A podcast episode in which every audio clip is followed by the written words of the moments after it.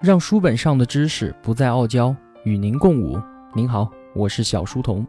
我的音频节目首发平台是在小书童频道微信公众号，请您在微信搜索订阅小书童频道。小是知晓的小。若想与我们直接交流的话，请在微信公众号内回复 QQ，我会将 QQ 群推送给您。另外，为了方便您收听往期节目。可以通过喜马拉雅平台搜索找到小书童频道进行收听，并且在喜马拉雅平台订阅、点赞还有评论我的节目，都可以极大的帮助到我的成长。小书童在此叩谢。我们之前用了十四期的节目回顾整个人类的过去，在最后的节目当中，我们来看一看啊，尤瓦尔·赫拉利将会向我们展示一个什么样的未来世界。在之前的节目里面，我们看到了人类的能力不断的增强，主宰了地球上所有物种的我们已经是万物之灵了。我们的强大已经无限的逼近于上帝。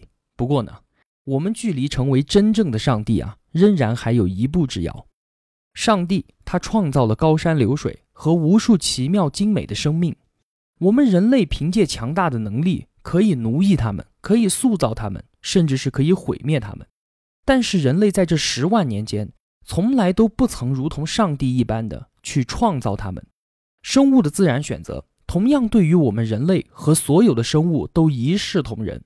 无论我们再如何强大，也没有办法打破生物基因的限制。虽然我们人类可以用残忍的特定选择压力来培育出高产量的奶牛，还有高产量的蛋鸡，但是啊，我们在对于生命的掌控能力上，还是距离上帝。相差甚远。然而啊，就在二十一世纪的今天，我们正在拿起上帝手中的生命权杖，让人类的智慧设计开始取代自然演化的生存法则。之前的生物学家用进化论解释了地球上生物四十亿年的过去，但是可惜的是，从现在开始，这一套理论就再也解释不了未来了。就是因为我们正在逐步地掌握着生物工程。仿生工程还有无机生命工程，也就是我们所说的人工智能。先让我来简单的科普一下。第一个，所谓的生物工程，就是说我们在生物的基因层面对其进行干预，可以改变生物的外形，改变它的能力，甚至是改变它内心的欲望。最初的生物工程啊，就是对雄性的动物进行阉割，降低它们的攻击性，让它们更加的听话。后来。到了一九九六年的时候，我们的科学家就可以运用生物技术，让一只小白鼠的身上长出一只人类的耳朵。而现在，我们对于生物工程这项技术已经取得了更加长足的进步，可以把北极鱼类的基因取出来，植入到马铃薯这种农作物里面，让马铃薯可以更加的耐寒。还有，我们已经可以让一种叫做蠕虫的无脊椎动物的生命延长六倍，甚至啊。我们已经成功的制造出了一种天才的老鼠，这种老鼠在记忆还有学习能力这些方面都已经大大的超越了它的同类。然而啊，这些只是热身罢了。我们的遗传基因学家想改造的还不只是现有的生物，甚至想让早已绝种的那些动物再次现身。他们已经从西伯利亚的冰层里面挖出了长毛象的遗体，已经完成了它的基因定序。正在计划着将长毛象的 DNA 放到一只现代大象的受精卵细胞里面，这样在孕育二十二个月之后，长毛象将在绝迹了五千年之后的今天重返地球。还有，包括我们智人的表兄弟已经被我们赶尽杀绝的尼安德特人，也可以如法炮制，让他们重新回归。这样的基因工程，为什么我们只运用在老鼠、在长毛象或者是在尼安德特人身上呢？我们人类自己的基因组也只不过比老鼠的复杂了百分之十四而已。也许在未来的几十年时间里面，基因工程就可以直接给我们自身带来彻底的改变，不仅可以改变我们人类的高矮胖瘦、免疫系统，或者是寿命长短这些生理指标，甚至还可以改变我们人类的思维和感情世界。现在我们已经可以创造出天才的老鼠了，那为什么不创造超人呢？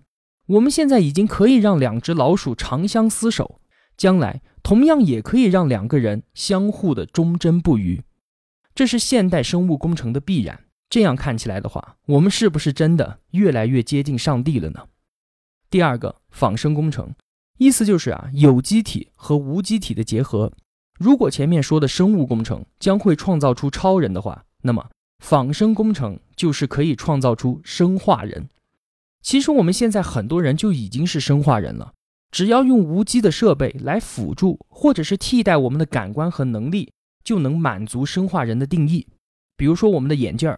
心脏起搏器，甚至是计算机和手机，来协助我们的大脑储存，还有处理很多的数据，这些东西都已经是我们身体的一部分了，难道不是吗？不过呢，我们现在正在迈入创造真正生化人的门槛，让无机组织和我们的身体彻底的结合，不再分开。这同样可以改变我们的能力，改变我们的欲望和改变我们的身份认同。比如说，现在已经有了生化耳。耳朵的耳就是一个加强的助听器，但是不同的地方在于啊，它接受到的声音是直接转化成电波信号，然后传递给我们的听觉神经，再传给大脑。同样的，还有最新的人工视网膜，把一个芯片植入到我们的眼睛里面，通过接收眼睛中的光线，把光能转化成电能，直接刺激视觉神经，然后传输给大脑。这样甚至可以让盲人都能够恢复部分的视力。还有啊，最新的生化手臂就更加的厉害了。同样的，需要一个芯片植入到大脑里面，直接就可以通过意识来进行操控，并且还可以脱离身体进行远距离的操控。我们可以让生化手臂拥有超强的力量，即便是世界拳王在生化手臂面前，那也是一只弱鸡，一拳 KO。在目前所有的这些研究当中啊，最最革命性的。是要构建一个人脑和计算机相互连接的双向接口，意思就是说啊，要让所有人的大脑全部都连接起来。未来我们每个人的大脑就如同现在每个人桌子上连着网的计算机一样，随时都可以调取云数据，而我们本地的数据也可以实时的共享到云端进行储存。这是不是太科幻了？比如说啊，我和你相隔万里，从不认识。但是我可以调取你的所有记忆，了解你的全部，知道你今天早点吃的是面条还是包子，知道你今天内裤穿的是什么颜色。而如果你已经看过《人类简史》这本书了，那我调取了你的记忆之后，我就不用再去看了，我已经知道这本书的全部内容了。那么，所有上传到云端的这些记忆会形成一个集体记忆，而调取这样的集体记忆就会影响到我们个人的意识。在这样的情况之下，我们要怎么认识自己呢？真的到那个时候，我们又怎么知道哪些记忆才是真正属于我自己的梦想，而不是集体记忆中的欲望呢？想到这些，还真有点细思极恐的感觉，是不是？第三种改变自然生存法则的方式，就是创造出完全无机的生命。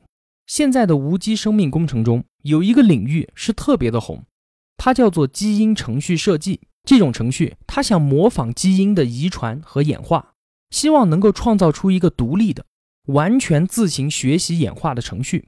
在这样的情况之下，设计师所写下的代码只不过是一个最初的原动力，而程序一旦被启动之后，它就开始自由的演化。就算是它的设计师，也不能够控制它自己的演化方向。我们现在啊，已经有了这种程序的原型，它叫做计算机病毒。我们都知道啊，计算机病毒一旦在网上开始传播，它就会不断的自我复制，对不对？它一方面呢要躲避杀毒软件，而另一方面又要争取更多的网络空间。但是啊，总有某一次在计算机自我复制的时候会出现随机的错误。那么我们假设啊，在极端偶然的情况之下发生错误的病毒，就比较容易的躲过杀毒软件的话，那么它就会如同生物进化的原理一样。能够在网络空间里面迅速的传播下去，这样的病毒它算是生命吗？它确实是由新的演化程序而生，并且完全独立于自然演化的法则之外，这算不算跳出三界外，不在五行中呢？我们再来想象一个可能性啊，假设可以把你自己的大脑整个的备份到硬盘上面，再用电脑来读取这个硬盘，并且开始运行，这样一来的话。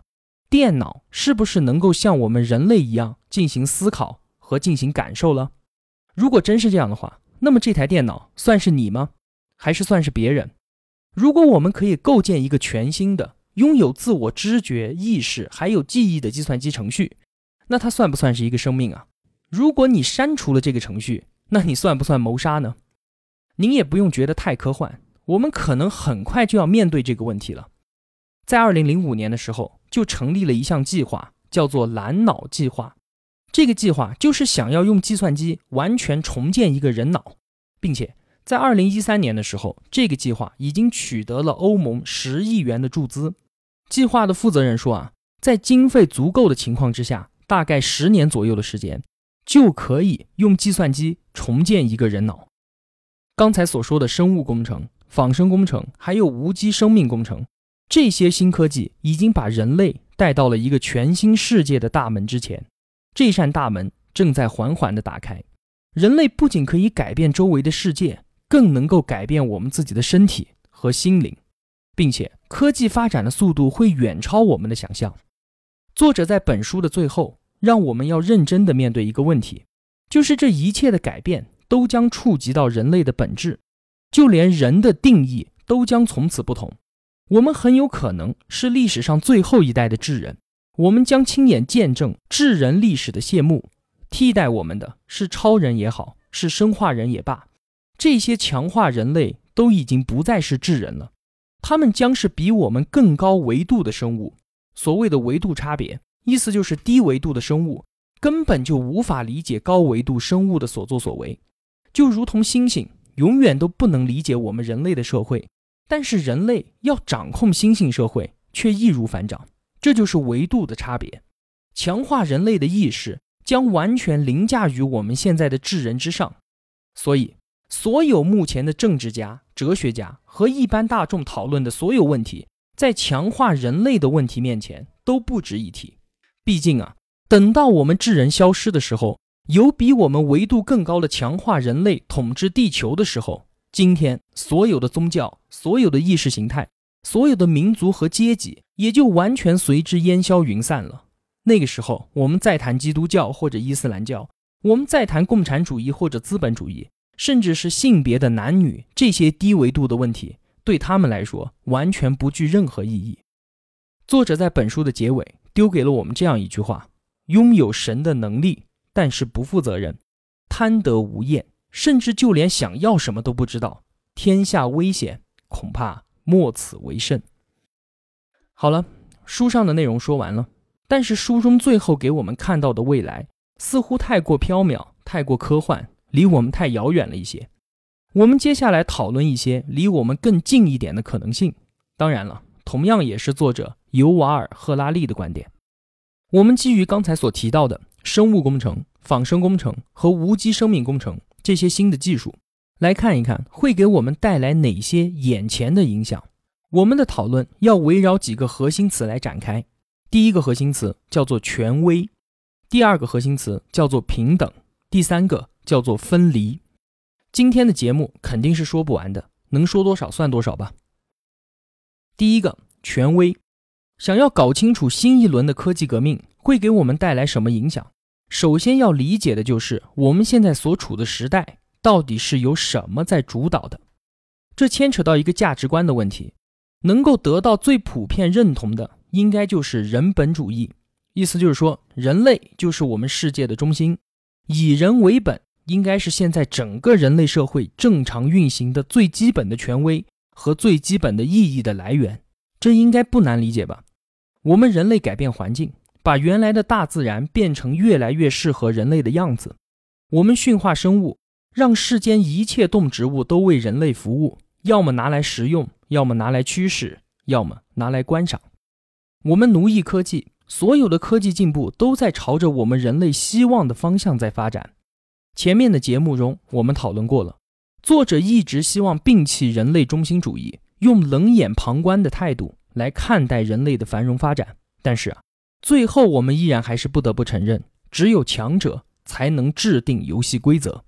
人类现在正在用自己的标准来塑造着整个世界。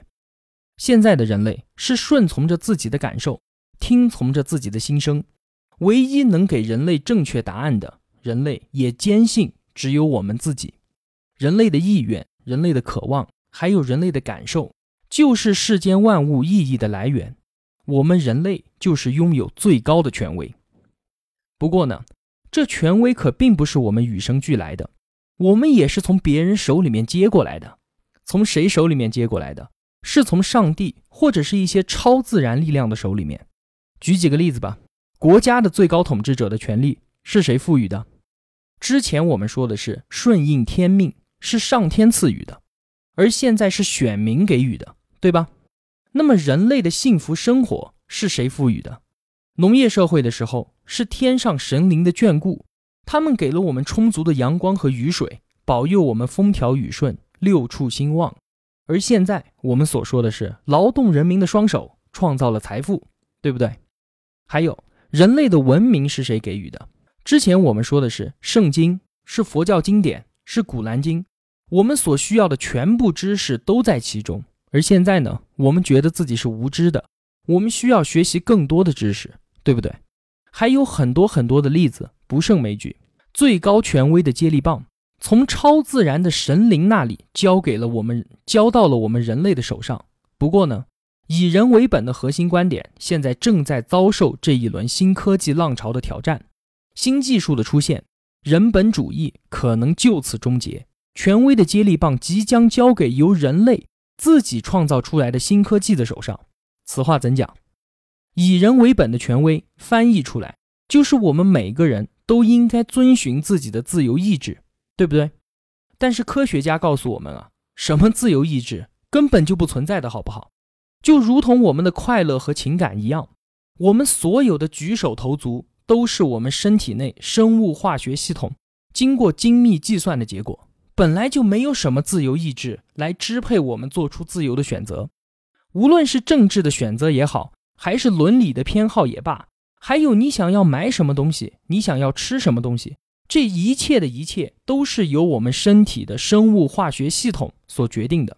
既然是这样，如果收集了关于你足够多的数据，在经过正确的计算之后，那么，一个外部的机器就可以完全知道你身体的感受，而且这部机器还可以预测你将会做出什么样的选择，甚至可以帮你做出更好的决策。要理解这个概念，我们举个简单的例子：在非洲的大草原上，现在有一只猩猩，它看到了前方不远的地方有一棵香蕉树，上面挂了美味的香蕉。但是不巧的是啊，转眼又一看，同样在距离香蕉树不远的地方。趴着一只狮子，好，那么现在问题来了，猩猩它要不要冒着生命危险去摘香蕉呢？我们发现啊，这个问题其实是一个计算的问题。如果猩猩不去摘香蕉，那么它饿死的几率会有多大？而如果猩猩去摘香蕉的话，那么它被狮子吃掉的概率又有多大？到底要怎么行动呢？就是要对比一下两种选择的概率。那猩猩怎么计算？它肯定不是拿出一个计算器来按嘛，对不对？猩猩的身体和大脑，它本身就是一台精密的计算机。它通过感官收集各种数据。首先，香蕉树的数据，我距离香蕉树有多远？上面有多少个香蕉？香蕉熟了没有？第二个，狮子的数据，狮子距离香蕉树有多远？它有没有在睡觉？它看起来饿不饿？最后，还有猩猩自己的数据，我到底有多饿？我如果不吃香蕉的话，我还能坚持多久？我拿到香蕉之后，我可以跑得多快？然后把这些数据全部都汇总到一起进行计算。从收集数据到计算出结果，可能只需要一秒不到的时间。然而，猩猩的大脑和神经系统这一台复杂的计算机所给出来的结果，并不是一个数字，而是一种感受。如果说计算出来的结果是摘香蕉太危险了。那么猩猩它就会感觉到恐惧，然后转身离开。而如果计算的结果是应该冒着危险去摘那个香蕉，那么猩猩就会感觉到勇敢，它立即就会鼓起勇气跑向香蕉树。所以说，我们的感受和情感可不是来源于什么自由意志，或者是来源于什么灵魂，而就是生物化学系统精密计算的结果。这是几百万年以来自然选择所赋予我们的能力。可以让我们计算出各种选择的成功概率之后，做出现实当中的决策。在人类明白生物学以及掌握大规模的计算能力之前，确实是没有其他任何东西比我们自己更了解自己的。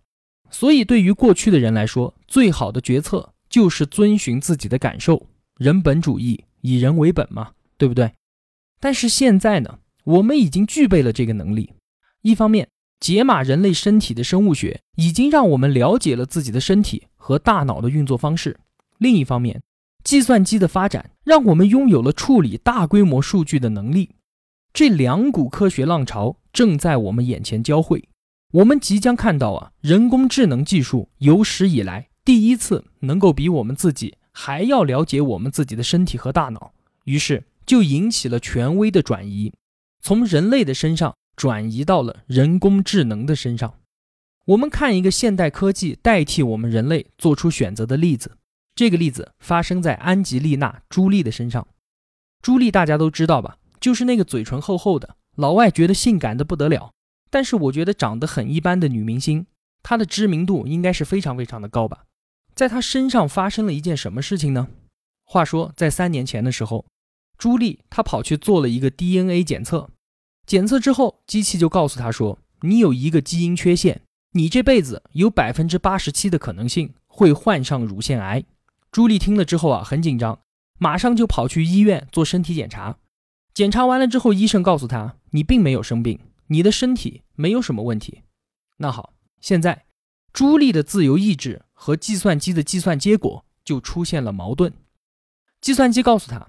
你现在虽然没有生病，但是根据我的计算，你很有可能患上乳腺癌。但是他自己的感觉是，我现在很好啊，我一点问题都没有。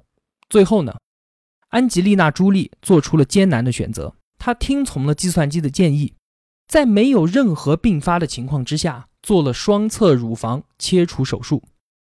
我们以后要听从计算机的建议，而不是听从我们自己的感受。这样的事情会发生在我们生活中的方方面面。现在我们正在进入的这个时代，可以被称之为数据时代。这个时代要告诉我们的是：你不要听从自己的心声，你要听 Google 的，你要听微软的，听苹果的，听 Facebook 这些数据公司的。他们比你自己更知道你需要什么，他们会给你建议，并且这个建议会比你自己做出的选择还要好得多得多。这期节目我们先说到这里，还有很多的内容没有说完。我们在下一期，也就是解读《人类简史》的最后一期节目当中，我们把它说完。